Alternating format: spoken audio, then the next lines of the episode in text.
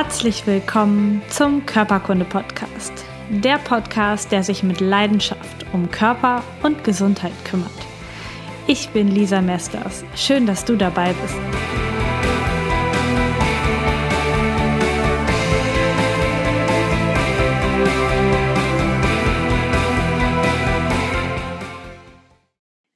Willkommen zu einer neuen Folge Körperkunde Podcast. Heute ist bei mir im Interview Paul Seelhorst. Er kümmert sich um artgerechte Haltung von Menschen.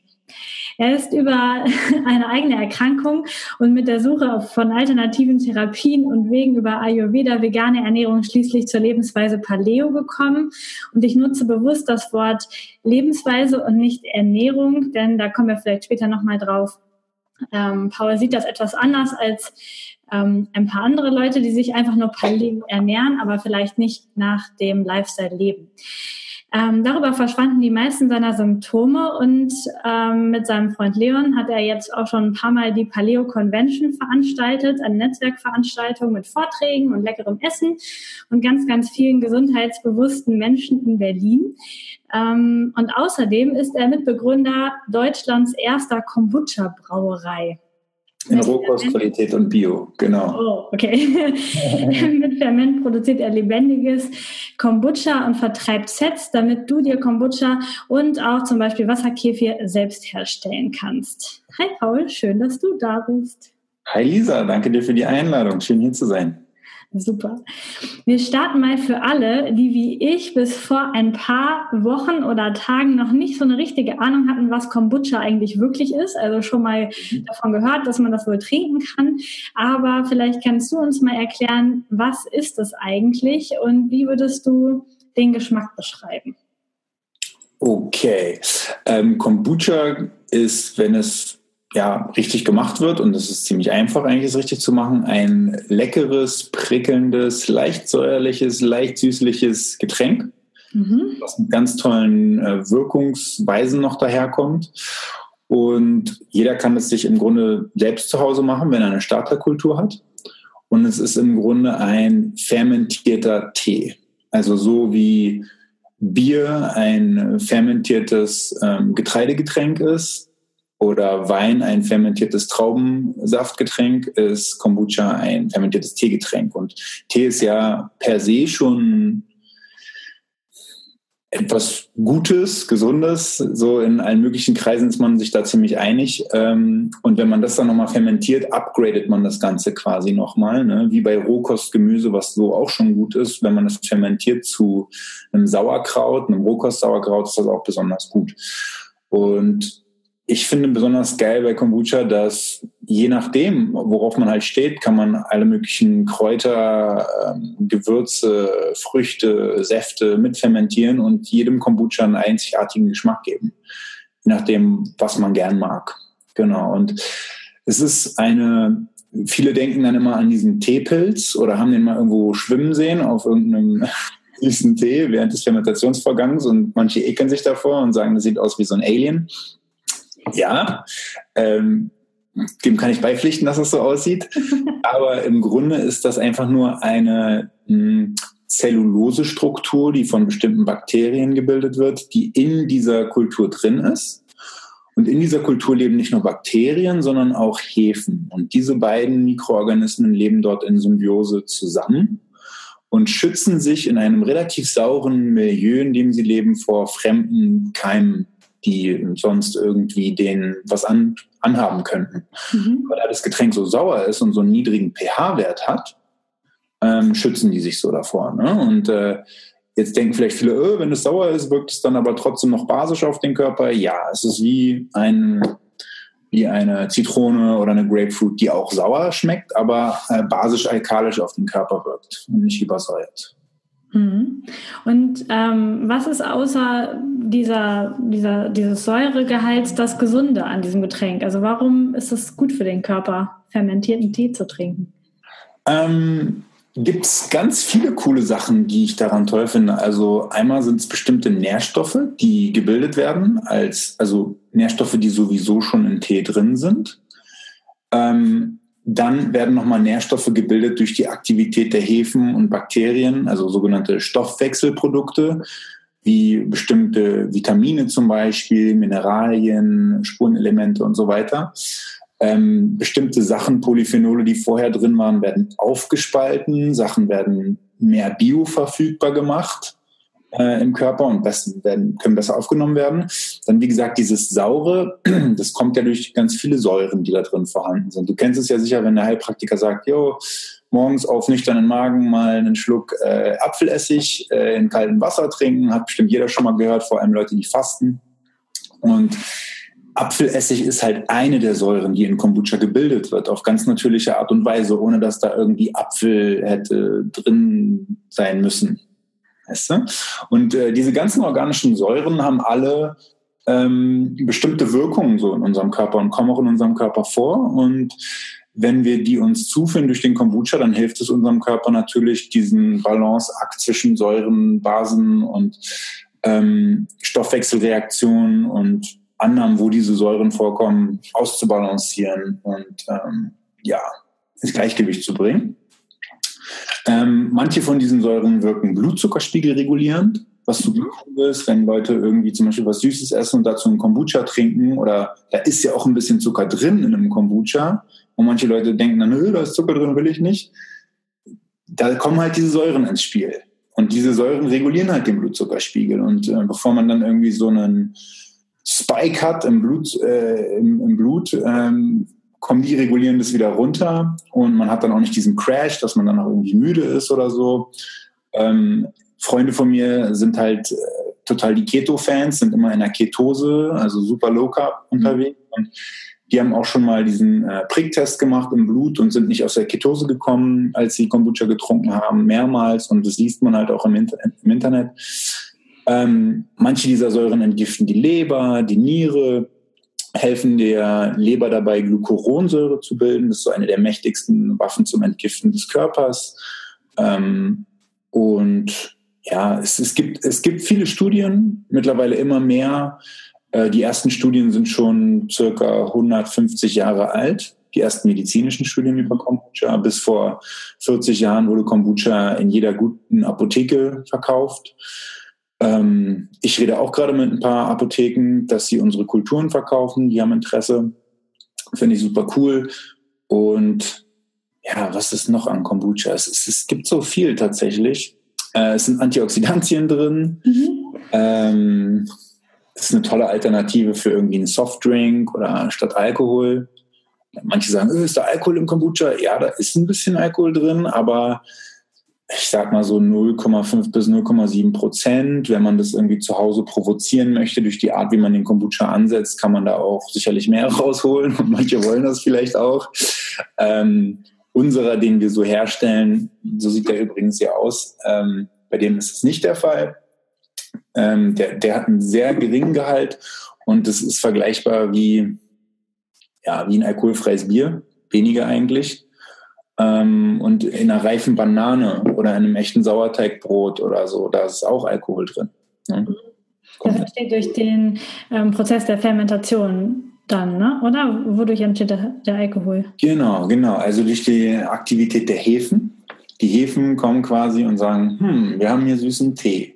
Da ist Stickstoff drin, Zucker und ähm, Koffein. Interessant. Den Zucker, den finden wir ganz geil. Davon nehmen wir uns die Glucose und verstoffwechseln die mal. Und dann machen die aus dieser Glucose, machen die Alkohol und Kohlensäure. Kohlensäure finden wir geil, prickelt, instinktiv, wenn wir damals in der Natur irgendwie was Süßes gefunden haben, wie Früchte oder was Prickelndes mit Kohlensäure, hat uns das instinktiv sofort das Gefühl gegeben, ah, okay, ist nicht giftig. Ja, weil das ähm, da sind wir einfach drauf getriggert, gepolt. Deswegen sind wir auch alle süchtig nach Cola gewesen in der Kindheit und manche vielleicht immer noch. und, ähm, genau, da entstehen halt diese beiden Sachen. So, und dann entsteht, wie gesagt, dieser Alkohol. Und dann sagen die Bakterien, hm, Hefen, ihr habt also gerade ein bisschen Alkohol produziert. Interessant. Den nehmen wir uns mal und nehmen wir auch noch, nehmen auch noch ein bisschen von dem Zucker und machen daraus ähm, diese organischen Säuren. Und so leben diese beiden äh, in Symbiose. Und ähm, je mehr Tein zum Beispiel im Kombucha drin ist, das ist ja auch Koffein, ähm, desto schneller können die Mikroorganismen dann auch arbeiten. Das regt die genauso an wie uns, wie uns das anregt. Genau. Ja. Okay, voll, äh, voll spannend. Und ähm, erzähl uns doch mal, wie viel Kombucha sollte man denn so trinken, um diese ganzen gesundheitsförderlichen ähm, Nebenwirkungen quasi zu haben? Ähm, ich würde sagen, es kommt total drauf an. Jeder sollte mal gucken, wie es ihm so geht mit Kombucha. Es gibt auch Leute, die ähm, Kombucha auf dem ersten beim ersten Versuch vielleicht nicht so gut vertragen. Ähm, das wäre bei mir auch der Fall gewesen damals, als ich so super krank war und überhaupt erst zu Paleo gekommen bin und so. Da hatte ich eine sogenannte Histaminintoleranz. Mhm. Histamin ist ein körpereigener Botenstoff, äh, steckt aber auch in manchen Lebensmitteln drin. Ähm, durch manche Lebensmittel wird er im Körper selbst ausgestoßen und manche Lebensmittel konkurrieren mit dem Enzym, was Histamin im Körper abbaut, um den Abbau. Also ist dadurch auch zu viel Histamin im Körper. So. Und bei Kombucha ist es halt so, weil es gereift ist, so wie Käse, Salami, die ja auch alle fermentiert sind. Ne? Mhm. Bei Joghurt oder Wein ähm, entsteht da auch Histamin. Und jemand, der eine Histaminintoleranz hat, dem würde ich empfehlen, ähm, mal zu probieren, seine ähm, Lebensstilfaktoren so ein bisschen anzugucken und vielleicht mal umzustellen. Also viel mehr zu schlafen, sich mehr in der Natur zu bewegen, den psychischen Stress vielleicht zu probieren zu reduzieren ähm, sich gesünder zu ernähren, also Sachen, die im Verdacht stehen, uns zu entzünden, rauszunehmen, wie Getreide, Zucker und äh, Milchprodukte im weitesten Sinne und so. Und dann langsam anzufangen, ein bisschen Kombucha zu trinken, so, weil äh, es dennoch, auch wenn es vielleicht eine kleine Reaktion hervorrufen könnte, so wie zum Beispiel, hm, man wird rot im Gesicht oder so, oder der Magen grummelt oder so, ähm, würde ich trotzdem raten, ein bisschen zu probieren und das jeden Tag immer mehr zu steigern weil die langfristige Wirkung dann doch den positiven Effekt hervorruft. Und ich würde sagen, jeder kann für sich selbst gucken, ich trinke mindestens ein Glas am Tag. Manchmal trinke ich auch zwei, drei Tage kein Kombucha. Dann merke ich meistens nach dem dritten Tag, oh, ich brauche wieder Kombucha. ähm, weil es halt wirklich auch irgendwie gute Laune macht. Ne? Also die Bakterien gehen in den Darm und sorgen da sofort für Reaktionen. Du bekommst B-Vitamine, die auch das kennt man, wenn Leute B-Vitamine supplementieren, gute Laune machen. Und ähm, dieses bisschen Alkohol regt auch an den Geist, entspannt aber den Körper. Und das ganz bisschen was Koffein, was noch drin ist, kommt natürlich auch ins Spiel. Ähm, ja, manchmal trinke ich auch literweise, wenn ich in der Manufaktur bin und mit meinen Jungs da abfülle und oh, der, okay, jetzt schließen wir den nächsten Keck an, den wir abfüllen. Okay, komm, dann testen wir mal hier. Mm. Da ist schon gute Stimmung dann.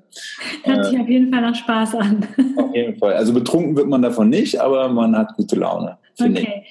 Ähm, ist das Getränk dann auch für Kinder geeignet oder nur für Erwachsene? Ich, also mein, mein Partner hat äh, zwei junge Töchter. Die eine ist jetzt zweieinhalb, die andere ist sechs Monate. Und er hat beiden schon nach den ersten paar Monaten ein bisschen Kombucha gegeben. Seine Frau hat es auch während der Schwangerschaft getrunken. Ich würde aber dennoch sagen, hm, lasst es lieber erstmal weg, so das erste Jahr bei dem Kind oder die ersten zwei. Ähm, einfach weil wir da keine Langzeiterfahrung haben. Und auch bei Schwangeren würde ich erstmal sagen, hm, ja, mal so ein Gläschen ist überhaupt kein Problem. Ne? Aber ähm, so die großen Mengen, weiß ich nicht. Weiß nicht. Ja. Ja, ich denke aber, ähm, es kann, kann ja auf keinen Fall irgendwie schädlicher sein als tatsächlich irgendwie Kaffee oder Cola ja, oder etwas Das anderes. auf keinen Fall. Das auf keinen Fall. Das auf keinen Fall. Das denke ich nämlich auch.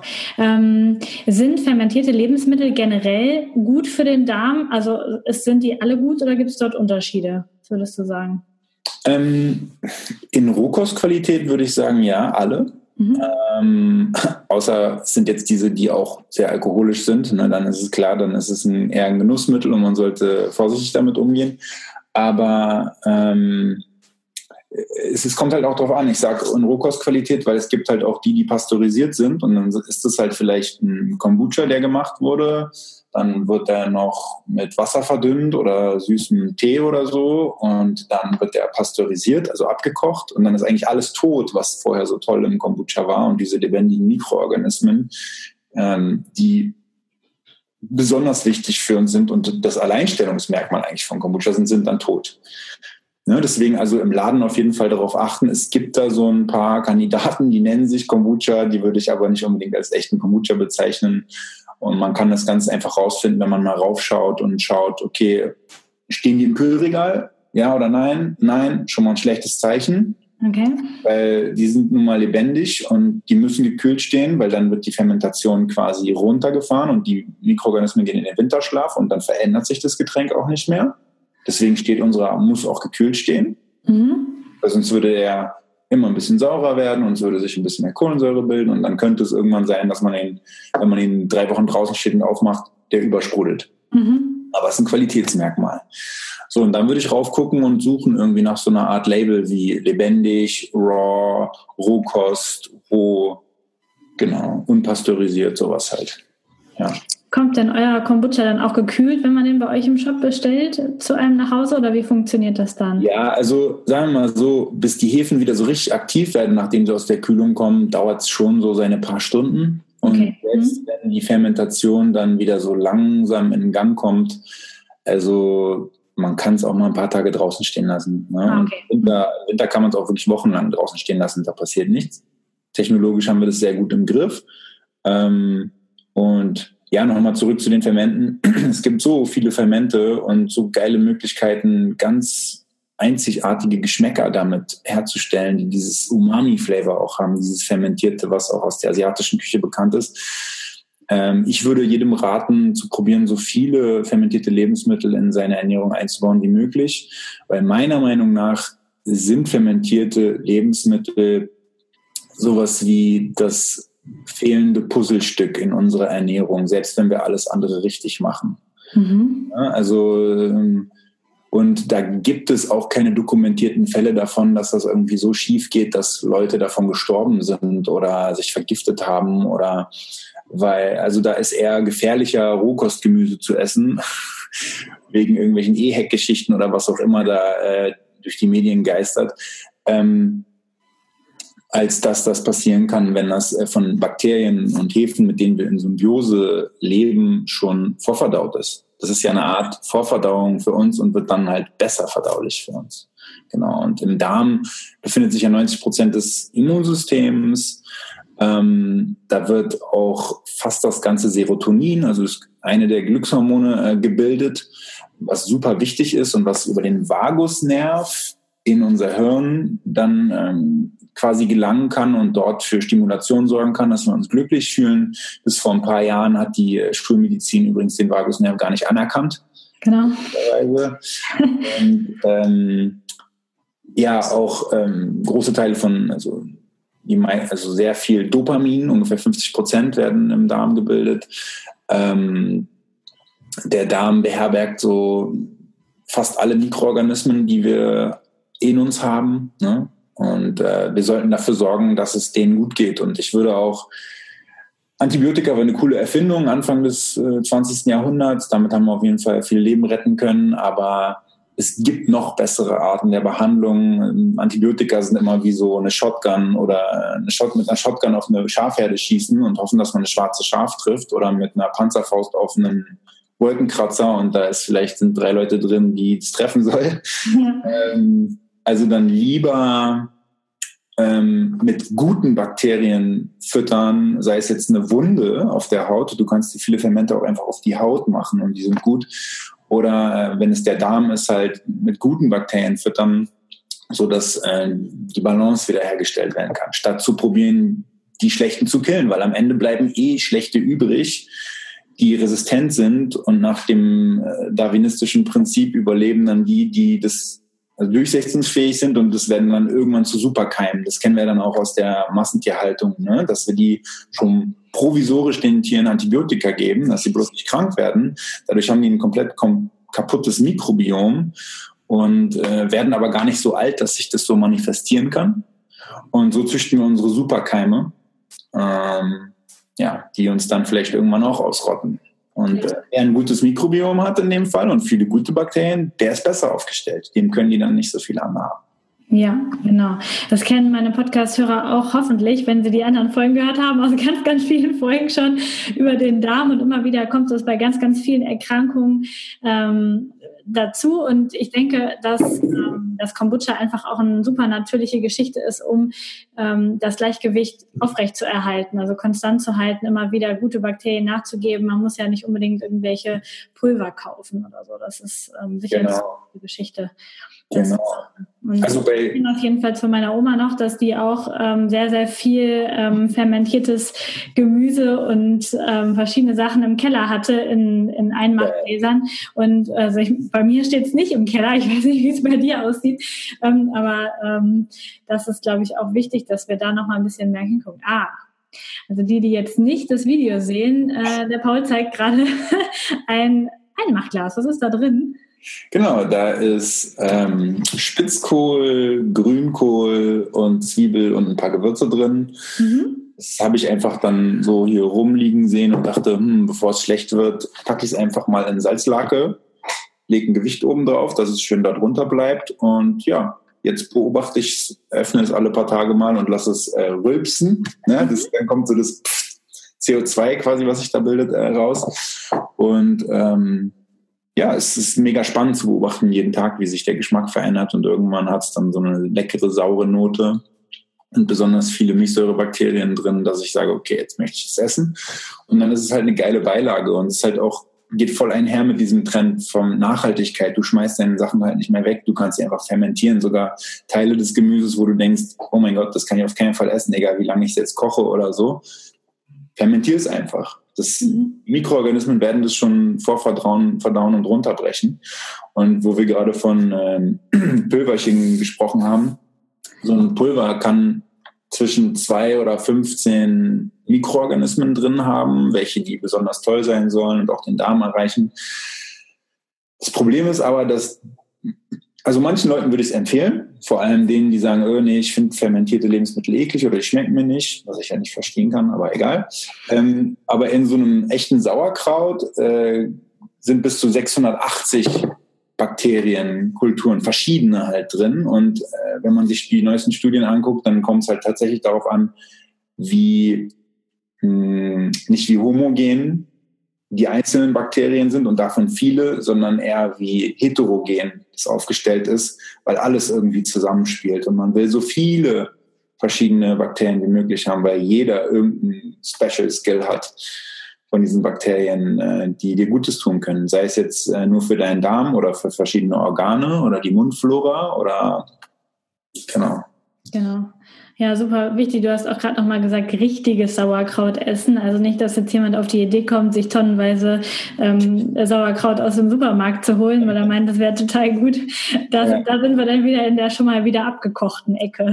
Genau, wobei in manchen Bioläden und in manchen Bio-Ecken in Supermärkten, ähm, die es ja jetzt auch gibt, äh, habe ich tatsächlich gutes Sauerkraut gefunden, sogar in Demeter-Qualität. Ähm, Demeter ist quasi so eins der besten Bio-Siegel überhaupt, für deine Zuhörer, die es nicht wissen. Und ähm, da achtet man dann auch einfach drauf, dass das gekühlt steht und dass drauf steht ähm, sowas wie Achtung, Deckelwölbung durch noch aktiven Gärvorgang möglich oder Milchsäurebakterien aktiv oder bioaktiv. So eine Sachen stehen dann halt da drauf. Und dann weiß man, okay, cool, ist nicht pasteurisiert. Ähm, jetzt kann ich mir meine Portion Probiotika auf natürliche Weise holen. Genau. Super. Ähm, wenn jetzt jemand meiner Zuhörer Kombucha selber herstellen will, oder ich habe auch gelesen, dass man bei euch auch Wasserkefir, ähm, was sagt man dazu? Kristalle, glaube ich, ne? Ähm, Wasserkefir-Kristalle. Genau. Dann gibt es aber auch zum Beispiel Milchkefir, der kann dann so aussehen. Ah, okay. So weiß. So mhm. Molke, die sich da abgelagert hat. Hier oben sind die Milchkäfigkristalle drin, hier unten auch ein paar. Ähm, und Kombucha auch. Hier, ähm, ich habe da gerade ein paar Sachen in die Kamera gehalten. Genau. ähm, genau wenn ihr das sehen wollt, dann müsst ihr bei YouTube mal reingucken, dann könnt ihr euch das nochmal angucken. Genau. Hier ist so ein äh, großes Kombucha-Gefäß quasi mit Abzapfhahn. Ähm, da mache ich gerade Hibiskus-Kombucha, den ich mega geil finde, weil es einfach mit Hibiskus-Tee gemacht ist, ohne Koffein quasi. Das funktioniert auch. Okay. Man, äh, einige Durchgänge, wenn der Tee sehr stickstoffhaltig ist. Ähm, ja, und das ist super easy. Also das einfachste von allen ist tatsächlich Milchkäfig, meiner Meinung nach. Ähm, du nimmst einfach die Kultur, die du von uns bekommst, haust die in ein Glas rein, gibst Milch drüber, packst es zur Seite, lässt es stehen für 24 Stunden und hast dein fertiges Getränk. Mhm. Ähm, und dann nimmst du natürlich diese Milchkäfigknollen, nimmst du wieder raus, packst sie zur Seite und kippst neue Milch rauf. Ne? Und kannst es dann auch ein paar Tage stehen lassen oder packst es in den Kühlschrank, ist locker viele Wochen haltbar, ja, also sehr pflegeleicht.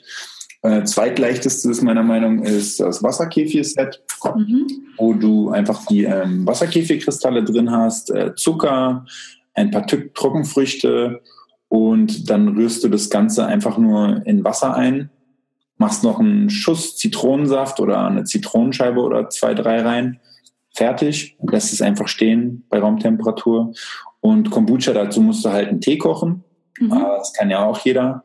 Und ähm, kochst dir beispielsweise ein Liter Tee, machst ein Teekonzentrat, wo halt so, sagen wir mal, für den Liter machst du so 24 Gramm Tee. Oh ja. Mhm. ja. Das ist schon eine ganze Menge.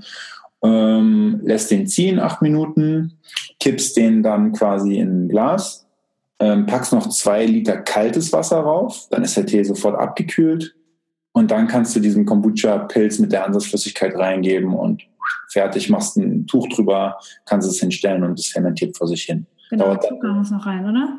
Hm? Zucker muss noch rein, oder? Ja, sorry, der Zucker, er muss natürlich noch reinrühren. Und du musst halt aufpassen, dass du es nicht reinmachst. Die Kultur, wenn es heiß ist, dann sterben natürlich die Mikroorganismen. Mhm. Ja, die halten so bis zu 35 Grad ungefähr aus nur. Okay. Und wie oft kann man diese Käfigkristalle und den, den Pilz für das Kombucha wiederverwenden? Das ist halt das Geile. Dadurch, dass es eine echte, originale Kultur ist, wird die sich immer vermehren. Mhm. Ja, wird sich immer vermehren und nach ein, zwei Braudurchgängen hast du mindestens noch einen Pilz, kannst ihn an Freunde verschenken, Verwandte, Familie, das ist so die Tradition. Ähm, und kannst dir auch mehrere Kombuchas gleichzeitig machen. Bei so Pülverchen, da kannst du vielleicht irgendwie dir einen Joghurt mitmachen. Und äh, dann kannst du vielleicht damit nochmal einen nächsten Joghurt animpfen und beim dritten Mal klappt es dann schon nicht mehr. Okay. Daran merkst du dann halt, dass es keine echten Kulturen sind, die so aufgestellt sind, dass sie sich selbst am Leben erhalten können. Und äh, ich glaube auch nicht, dass sie sich daher in uns, in unserem Darm besonders toll am Leben erhalten können, sondern dass man dann weiter immer wieder die supplementieren muss. Mhm. Ja, das kann ich mir vorstellen. Ähm, kann man dabei irgendwas falsch machen? Also ähm, kann das, das, was man da braut, irgendwie gefährlich werden für den Körper? Nee, also das, das meinte ich ja gerade, es kann nicht gefährlich werden. Ne? Du kannst dich nicht irgendwie vergiften oder so. Und alles, was irgendwie schief gehen kann, das siehst du eigentlich sofort oder riechst es. Dass wenn zum Beispiel sich irgendwie so dieser Sulfogeruch, was man von faulen Eiern kennt, wenn sich das irgendwie bilden sollte, bei Kombucha zum Beispiel, dann hast du irgendwas falsch gemacht, äh, hast dann wahrscheinlich eine Kultur, die nicht von Ferment war, benutzt, sondern auf eBay gekauft für äh, ein paar Euro. Das ist schon sehr häufig vorgekommen. In unserer Kombucha Deutschland Gruppe sehen wir sowas ständig. Ähm, wo zum Beispiel die Ansatzflüssigkeit schon Bakterien beherbergt hat, die nicht mehr so optimal waren. Ähm, bei irgendwelchen Fermenten kann sich Sagen wir zum Beispiel, du ähm, achtest nicht darauf, dass das Getränk äh, abgekühlt ist, also der Tee, und gibst dann schon die Kultur rein, dann stirbt natürlich alles und dann kann es natürlich sein, dass oben Schimmel entsteht, weil die Bakterien dieses Getränk nicht schön sauer machen können und sich so schützen können vor so. Okay. Mhm. Ähm, oder wenn du es direkt neben irgendeine krasse Pflanze stellst, äh, kann es sein, dass so Sporen der Pflanze durch die Luft fliegen, da reingehen und quasi das kontaminieren. Das würdest du dann aber sehen. Schimmel äh, wäre dann kleine Punkte, blau und hätten Haare. Also, aber es kommt super, super selten vor und vor allem nicht mit unserer äh, Kultur, die wirklich sehr, sehr potent ist und äh, alles safe. Also wie gesagt, du kannst dich daran nicht vergiften. Es gibt keinen dokumentierten in der Geschichte von Fermenten keinen dokumentierten äh, Todesfall oder Vergiftung oder sowas. Ja, also es ist mit diesem Getränk genauso wie mit allem an uns eigentlich. Unsere Haut sollte ja einen leicht sauren pH-Wert haben, damit wir uns nicht infizieren, der Darm und genauso ähm, müssen wir auch das. Genau. genau. Und unsere Großeltern haben das auch über Jahre gemacht und deren Großeltern und deren und deren und deren, also seit Anbeginn der Menschheit eigentlich, haben wir fermentierte Lebensmittel zu uns genommen und waren immer in Symbiose mit Mikroorganismen, ob wir es jetzt wollten oder nicht und ob wir wussten, dass sie gut sind für uns oder nicht. Es ist nun mal so. Und ähm, was wollte ich noch sagen? Genau, bis vor 10, 15 Jahren dachten wir, dass gerade mal so 200 Mikroorganismen unser, oder Bakterien unseren Darm beherbergt, also dass er das beherbergt und die darin leben. Und äh, jetzt äh, wissen wir, dass es, ich glaube, 10.000 mindestens sind. Es könnten sogar 30.000 sein nach einigen Theorien. Und das liegt daran, dass wir damals, wenn wir ähm, Proben hatten aus dem Darm, äh, nur diese Kultivierungsmethode äh, an der Luft hatten und nur diese Bakterien dann natürlich wuchsen und wir sagen, ah, okay, die sind da drin. Da der Darm aber zu 99,9 Prozent aus anaeroben Mikroorganismen besteht, die halt nicht Luft brauchen, sondern genau das Gegenteil, keine Luft, ähm, ja, haben wir dann gemerkt, oh, da ist ja noch einiges mehr. Und wenn du dir jetzt mal zum Beispiel so ein Fermentier anguckst, wie Sauerkraut, das ist dann unter so einer Salzlake. Ja, und diese Salz, unter dieser Salzlake ist es auch anaerob, also ohne Luft. Und das ist das gleiche Milieu wie in unserem Darm dadurch quasi. Und Bakterien, die da drin leben können, können auch in deinem Darm gut überleben. Und deswegen mhm. sind die auch gut für dich. Ja, super. Jetzt hast du eben auch Milchkefir gezeigt und ähm, du ernährst dich ja Paleo und ihr esst ja keine Milchprodukte ähm, nach Paleo. Ist das dann, ähm, ist das eine Ausnahme, eine erlaubte Ausnahme dann? Oder ist ja, die jetzt, jetzt, kommen wir, jetzt kommen wir zum spannenden Thema. Ähm, so, wie streng macht man Paleo oder wie ernst nimmt man sich da?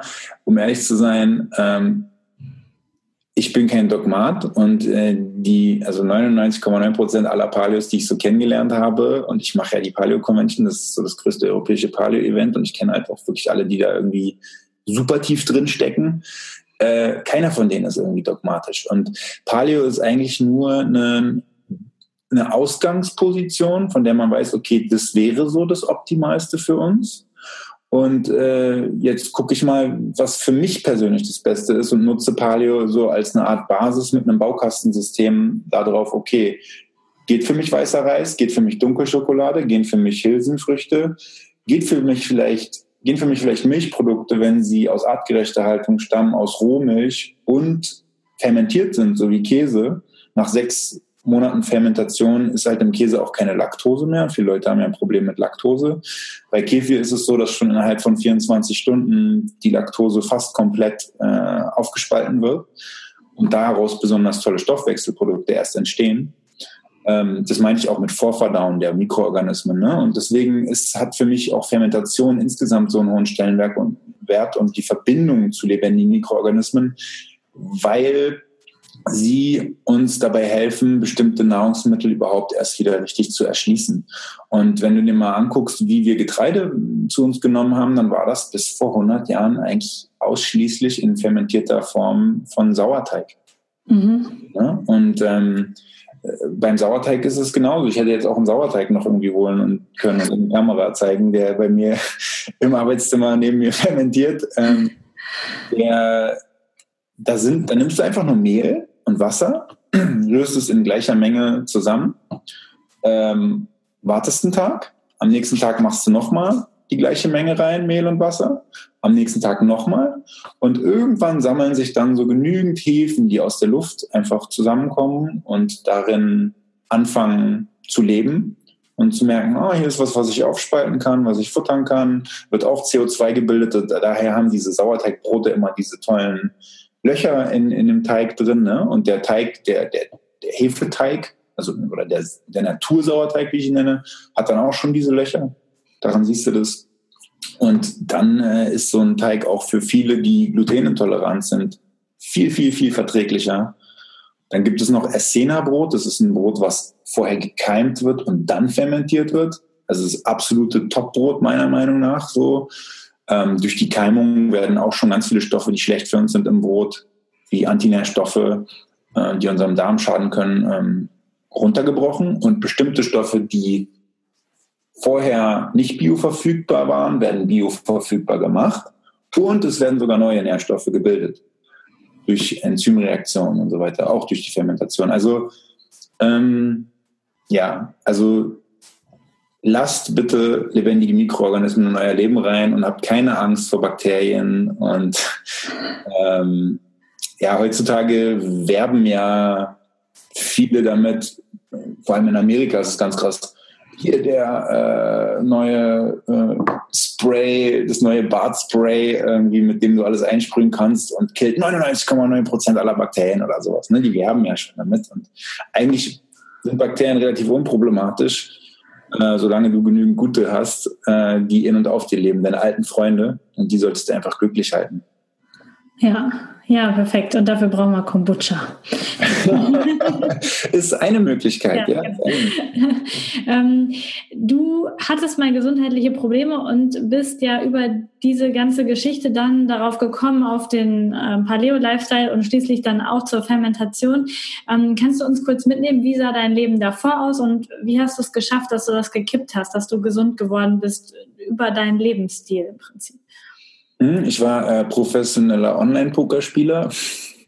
Okay. Und, äh, hatte einen ziemlich äh, stressigen quasi Job am PC, habe mich nicht viel bewegt, habe immer drinnen gesessen, habe nicht so toll gegessen, hatte, ich glaube, das war das Schlimmste, dieser verschobene Biorhythmus war das Schlimmste, ähm, weil einfach wir seit Milliarden Jahren jedes Lebewesen und alles, aus dem wir entstanden sind, immer sich am zirkadianen Rhythmus orientiert hat ne? und an dem kosmischen Kalender. Äh, kleines Beispiel, Frauen, deren Periode orientiert sich im Normalfall auch zum Beispiel an dem Mond und den Mondzyklen und sowas. Und ähm, bestimmte ähm, Heilungsprozesse des Körpers und so sind halt nur aktiv in der Nacht und genau für bestimmte Organe zu bestimmten Uhrzeiten. Das ist wirklich alles perfekt durchgeplant und äh, ist natürlich auch saison, saisonabhängig und so weiter.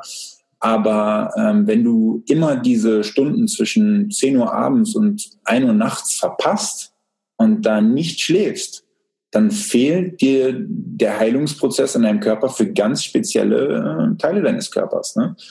Sei es jetzt der geistige Teil oder der körperliche Teil. Ähm, und ja, also da habe ich dann sehr viel Nächte durchgemacht und ähm, auch nachts noch gegessen. Und wenn du nachts isst zum Beispiel, dann ähm, sind deine Verteidigungsmechanismen im Darm gar nicht aktiv. Also bestimmte Bakterien sind nicht aktiv und Enzyme nicht ähm, für die Verdauung und ähm, das Immunsystem ist nicht darauf an, auf, angelegt, irgendwie nachts darauf zu achten, dass da jetzt Essen kommt und das müsste irgendwie damit umgehen. Wir können ja erst seit 100 40 Jahren, seit Edison die Glühlampe erfunden hat, können wir überhaupt erst, wenn es schon dunkel ist, noch irgendwie hier durch die Gegend hüpfen und äh, irgendwelche Sachen machen genau. im großen Stil. Ne? Deswegen, also es ist eine der krassesten Veränderungen, die uns so in den letzten 140, 50 Jahren äh, begleitet hat. Und es ist quasi eigentlich ein Experiment an der Menschheit. Und das gab es vorher in der Geschichte noch nicht. Und ich glaube auch, dass äh, zum Beispiel die Lichtumgebung, unter welchem Licht wir zu welcher Tageszeit uns befinden, das Spektrum an Licht, einen ganz großen Einfluss hat auf unsere Hormone, das endokrine System im Körper, unseren Schlaf, unseren Stress, ähm, genau, Appetit, Fettverbrennung, ist auch alles nachgewiesen. Und gerade ist der Nobelpreis auch in Chronobiologie vergeben worden, vor kurzem ähm, für Wissenschaftler, die in dem Gebiet forschen. Ja. Also du hast deinen Schlafrhythmus ähm, des Pokerspielers irgendwann geändert, für, um gesund zu werden. Genau, aber es hat auch gedauert. Es hat ja. auch gedauert, bis ich, davor musste ich erstmal dieses ganze Paleo-Essen durchmachen, bis ich gemerkt habe, okay, es geht mir auf jeden Fall besser, wenn ich mich Paleo ernähre. Aber irgendwie ist es noch nicht ganz perfekt. So, irgendwie, hm. Ne? Und dann weitergelesen, weitergelesen. Hm, aber warte mal, damals war es doch auch so, dass wir mehr in der Sonne waren. Hm, damals war es doch auch so, dass wir mehr in der Natur waren. Damals haben wir doch geschlafen, wenn es dunkel war und waren wach, wenn es hell war. Und damals waren wir doch auch irgendwie immer unter Menschen in einem Sozialgefüge. Und ähm, also diese ganzen Faktoren, irgendwie, die dazukommen, haben uns auch viel mehr bewegt. Ne? Und haben uns aber auch nicht äh, jeden Tag drei Stunden im CrossFit Center kaputt geschuftet oder im Fitness Center. Und ähm, ja, Deswegen kommt alles zusammen. Ne? Also ähm, bei Paleo geht es so ein bisschen darum zu schauen, wie können wir in dieser modernen Umwelt, in der wir uns gerade befinden, den Balanceakt am besten schaffen zwischen der Natürlichkeit und dem modernen Umfeld, die Vorzüge des Modernen benutzen, aber auch die Sachen, die wichtig sind für unsere Gesundheit und unser Metabol Metabolismus und worauf unsere Gene oder worauf wir genetisch programmiert sind, ähm, mhm. das irgendwie noch äh, unter einen Hut zu bekommen. Dass ja. das nicht geht. Ja, genau. Ähm, ich selber beschäftige mich im Moment relativ stark damit, was ähm, tierische Produkte für unseren Körper tun oder eben nicht für unseren Körper tun. Ähm, wie ist das in deiner Ernährung? Wie nimmst du ähm, viele tierische Produkte zu dir? Also ich habe schon öfter mir ein paar Paleo-Blogs auch angeguckt und da sind super viele Gerichte, ähm, wo immer irgendwie Fleisch verwendet wird. Ähm, wie siehst du das? Klassiker. Isst du jeden ja. Tag Fleisch? Wie ist so dein, wie sieht das praktisch aus in deinem Leben? Ähm, nein, tue ich nicht. Ähm, und es kommt auf die Saison an. Ähm, Im Sommer, wenn alles blüht und um uns herum wächst, äh, der Mensch ist halt ein faules Gewohnheitstier, dann renne ich bestimmt nicht los und gehe jagen.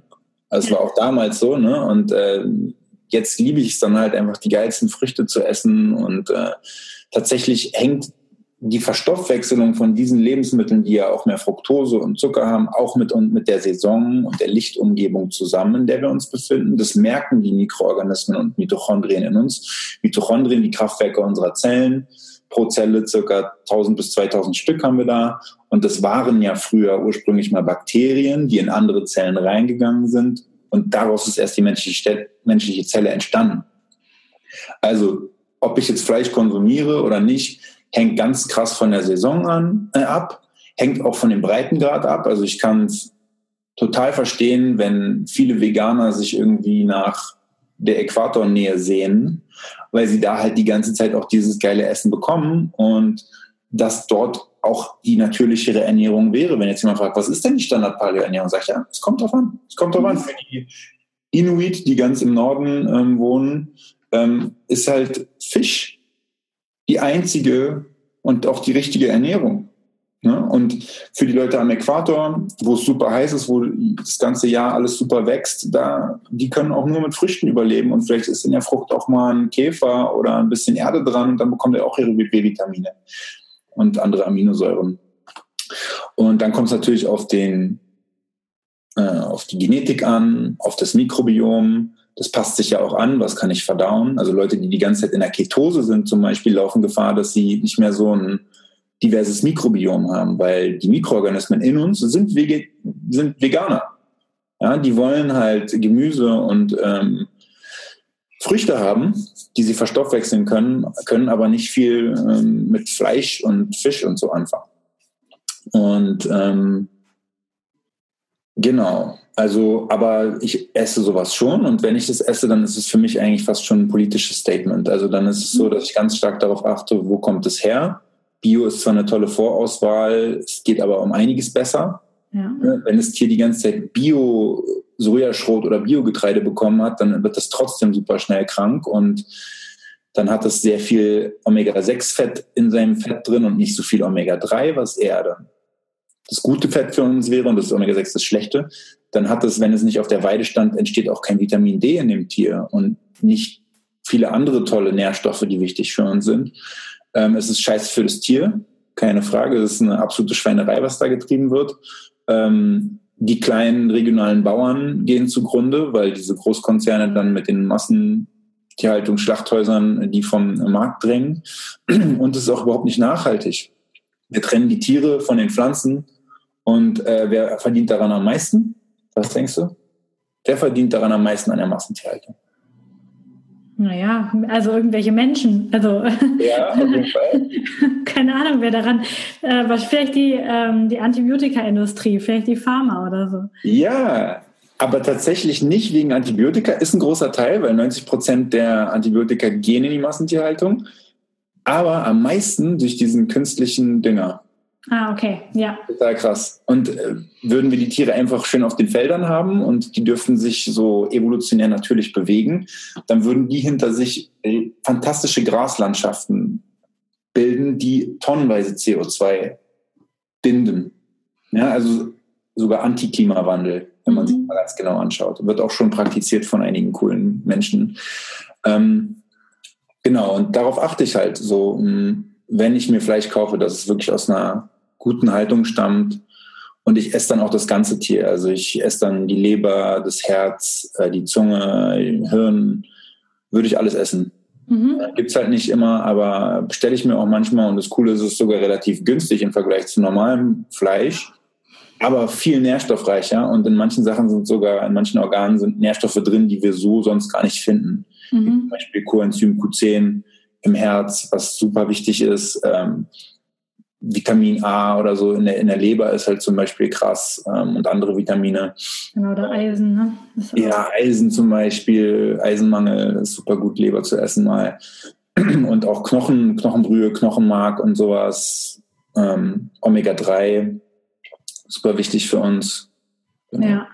Das heißt, eigentlich steht ähm, alles, was du machst, so unter der großen Überschrift so zurück zur Natur. Also ähm, Gesundheit hat damit zu tun, wirklich möglichst äh, mit Natur verbunden zu leben, mit allem, was dazugehört, oder? Genau, und wenn du dich regional saisonal ernährst, dann wirst du auch merken, dass du im Winter vielleicht eher ketogen, fermentierte Sachen, Kohl und sowas, Low Carb mäßig dich ernährst und vielleicht auch mal ein bisschen fastest oder so. Und du merkst, du bekommst mehr Durst, trinkst mehr und ruhst mehr und hältst Kälte auch besser aus.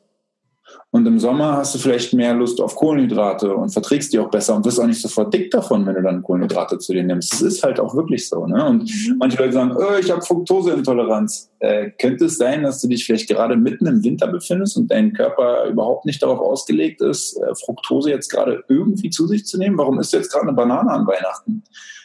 Ne? Ja. Also ja, das ist richtig. Super. Ähm, hast du noch einen weiteren Gesundheitshack quasi für die Menschen, die uns gerade zuhören? Ähm, also wir haben jetzt über Kombucha und diese tollen Mikroorganismen gesprochen. Hast du noch irgendetwas, was du noch empfehlen kannst? Ja. Ja. Ah, jetzt geht er los und holt es. Genau. Ich wollte gerade sagen, einfach mal weg vom Computer. Nein, Spaß. ähm, zum Beispiel sowas hier. Das ist eine sogenannte Blaublockerbrille. Mhm. Die blockt den Blauanteil im Lichtspektrum, was auf dich strahlt. Und dieser Blauteil, ich, ich vergleiche es immer analog mit äh, Zucker in der Ernährung.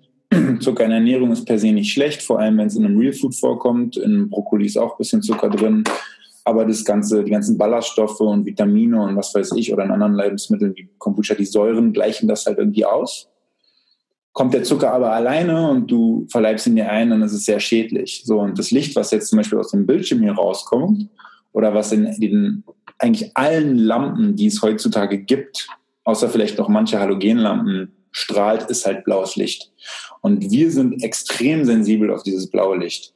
So sensibel wie wir auch auf Zucker sind, weil Zucker für uns früher immer eine schnell verfügbare Energiequelle war und bedeutet hat, es ist nicht giftig. Also hau rein. Und das wurde dann auch einmal im Jahr gemacht, hier, wenn alles geblüht hat und es es gab. Und dann haben wir auch eine Fettleber bekommen, sind auch dicker geworden, als dann kein UV-Licht mehr gestrahlt hat im, im, äh, im Herbst. Das meinte ich gerade mit, unser Stoffwechsel passt sich an, je nachdem, welche Lichtverhältnisse sind, wie wir das mhm. erfahren. Und dann waren wir schön gut ausgerüstet für den Winter, der dann kam. So, und jetzt vom Zucker zurück zu blauem Licht. Ähm, auf dieses Blaulicht reagieren wir auch total krass, äh, in dem Sinne, dass es morgens nur in der Natur vorkommt. Und was will unser Körper morgens? Er braucht morgens Energie. Er soll morgens auf die Jagd gehen. Ähm, wir sollen aktiv sein. So, und dann passiert Folgendes. Cortisol wird ausgestoßen, also das Stresshormon. Melatonin wird unterdrückt, also das Schlafhormon. Ähm, unser Appetit wird angeregt, damit wir auf die Jagd gehen zum Essen. Fettverbrennung wird reduziert. Und es war noch irgendwas, aber es fällt mir gerade nicht ein. Es kann, es kann sogar Melanopsin, das ist ähm, der im Auge der, ähm, der Rezeptor, der dafür zuständig ist, dass Melatonin gebildet wird, kann es sogar zerstören. Okay. Mhm. Also kann, Melatonin ist das wichtigste Antioxidant oder eines der wichtigsten Antioxidantien überhaupt und ist für alle Heilungsprozesse und Regenerationsprozesse wichtig, vor allem wenn wir dann schlafen. Und wenn du jetzt kurz vor dem Schlafen gehen in deinen Bildschirm guckst, warte mal, was passiert, dein Körper denkt, ah, es ist 11 Uhr, 10 Uhr morgens, krass, na dann stellen wir mal den Stoffwechsel hier um und ähm, dann wundern sich manche, warum sie abends nicht schlafen gehen können und warum sie sich wie scheiße fühlen, wenn sie morgens aufwachen. Genau. Und dafür, und die Brille setzt du, also ich erkläre das kurz, er hat eine Brille gezeigt mit gel so gelblichen Gläsern, ne? Also mhm. ähm, ähm, und die setzt du dann abends auf oder ähm, genau. wenn du am also jetzt, arbeitest? Genau, jetzt wäre so die Uhrzeit, wo ich die spätestens aufsetze. Genau, also jetzt, jetzt gerade wird es dunkel draußen, genau. Es wird gerade dunkel draußen. Bei mir in der Wohnung, ich habe eigentlich nur Edison-Glühbirnen und Himalaya-Salzlampen so als und Kerzen als Lichtquelle, weil LED-Lampen, die man heutzutage bekommt, wie gesagt, auch dieses Blaulicht beinhalten. Mhm. Glühbirnen wurden ja praktisch verboten vor ein paar Jahren. Aber jetzt im Winter sind Glühbirnen ganz geil, weil die strahlen auch ein bisschen Wärme aus Infrarot muss ich nicht so viel noch ein bisschen. Ja, auf jeden Fall. Und ähm, genau, deswegen, also ich, ich setze mir jetzt, nach unserem Interview wahrscheinlich setze ich mir diese Brille auf. Und ähm, bei mir hat es einen krassen Effekt auf jeden Fall auf meinen Schlaf. Perfekt, cool. Das ist auf jeden Fall ein Gesundheitstrick, den hat noch keiner gesagt vorher. Perfekt. Yeah. Ähm, äh, wie können meine Hörer mit dir in Kontakt treten? Wo kann man dich finden, dich was fragen oder einen Kombucha oder Wasserkefir oder Milchkefir-Set bestellen? Ähm, ja, geht am besten auf www.ferment.de. Fair wie Fair Trade. Ja, fair und dann Ment. Ähm, da haben wir einen Shop, da könnt ihr Sachen bestellen, da haben wir einen Blog, da könnt ihr Sachen lesen. Ähm, ich habe auch gerade an einem Artikel geschrieben, bevor ich hier mit dir mich hingesetzt habe. Ähm, dann könnt ihr uns finden über äh, www.paleolifestyle.de. Das ist unsere Seite, da ähm, haben wir auch einen Blog, Infos über Paleo und vor allem auch den Lebensstil und alles drumherum, nicht nur Ernährung. Und da starten wir tatsächlich auch morgen in ein 30 Tage Paleo Reset mhm. wo, mit über 100 Leuten. Ähm, und das machen wir eigentlich so einmal im Monat. Und dann kriegen die Leute 30 Tage von uns, werden von uns an die Hand genommen. In einer Gruppe kann man sich austauschen, die bekommen E-Mails, Videos von uns und so weiter und lernen dann, wie sie das Simple in ihr Leben, Leben integrieren können. Praktische Art und Weise. Ähm, und ja, was noch? Ähm, ja, das sind erstmal die beiden interessanten Sachen, würde ich sagen. Facebook oder Instagram oder so, habt ihr sowas? Hm, ja, guckt auf Instagram, Instagram nach äh, Ferment und äh, Paleo Lifestyle und auch auf Facebook einfach Ferment mal eingeben. Und wir haben auch so eine fette äh, Kombucha Deutschland äh, Gruppe, wo über 2000 Leute drin sind und fast alle von denen haben schon mal Kombucha bei uns gebraut und die Leute sind so geil einfach, was die da posten, so, ah, hier, guck mal, jetzt habe ich mit dem Kraut angesetzt und ah, ich habe jetzt zwei Fermentationen damit gemacht und bam, bam, tauschen da Rezepte aus, ist mega geil. Oder wenn jemand Neues kommt und eine Frage hat, dann sagen die, ja, hier und ich muss da gar nichts mehr machen. Also die Community, die helfen sich gegenseitig, ist total geil. Perfekt, super. Ja. Ja. Packe ich alles in die Show Notes, verlinke ich alles und ähm, ich werde euch als Hörer auf jeden Fall auf dem Laufenden halten, weil ähm, das ist somit der einzige Gesundheitstipp, äh, den mein Mann sehr begeistert aufgenommen hat, als ich ihm erzählt habe, dass ich mit jemandem spreche, der Ahnung vom Kombucha hat. Ja, und das müssen wir auch mal. Alles andere ist bis jetzt immer so äh, neumodisch abgetan worden, aber das werden wir wohl auch mal testen. Ja, schicke ich dir gern zu. Sehr ja. gerne. Sehr gerne, perfekt. Äh, lieber Paul, ich danke dir ähm, für dieses tolle Interview. Ich glaube, eine Stunde haben wir jetzt. Und ähm, ich finde es super, dass du diese ganzen Tipps mit uns geteilt hast und ich bin mir sicher, dass der ein oder andere nach diesem Interview das auf jeden Fall testen wird und ähm, die Mikroorganismen etwas näher an sich heranlassen wird. Ja, bitte. Ich danke dir, Lisa. War ein super cooles Interview, super geiler Podcast und was du sonst so machst. Hammer. Ähm, ja, danke dir. Dankeschön. Gerne. Ciao. Das war das Interview mit Paul Seelhorst. Ich hoffe, dir hat es genauso viel Spaß gemacht wie uns beim Aufnehmen. Ich habe direkt richtig Lust auf fermentierte Lebensmittel bekommen und auch darauf, selber einen Kombucha oder einen Wasserkefir zu brauen. Und wenn du auch richtig Lust dazu hast, dann kannst du auf dem Shop von Paul 10% sparen. Und zwar habe ich mit ihm einen Rabattcode für dich vorbereitet und du kannst mit dem Code Probiotika10, klein geschrieben ist er, 10% Rabatt auf das gesamte Sortiment von Ferment bekommen. Die Links findest du in den Show Notes und auch nochmal den Rabattcode für dich. Und wenn du das getestet hast und die ersten Produkte zu Hause hast, dann poste doch auf jeden Fall mal ein Foto in die Körperkunde Community, in die unsere Facebook-Gruppe. Den Link dazu findest du ebenfalls in den Show Notes, damit auch wir alle anderen etwas davon haben und wir mal schauen können, wie das so aussieht und wie das alles funktioniert. Und jetzt wünsche ich dir einen wunderschönen Tag, ganz, ganz viel Gesundheit und ganz, ganz viel probiotische Lebensmittel für dich und deinen Darm. Bis zum nächsten Mal. Deine Lisa.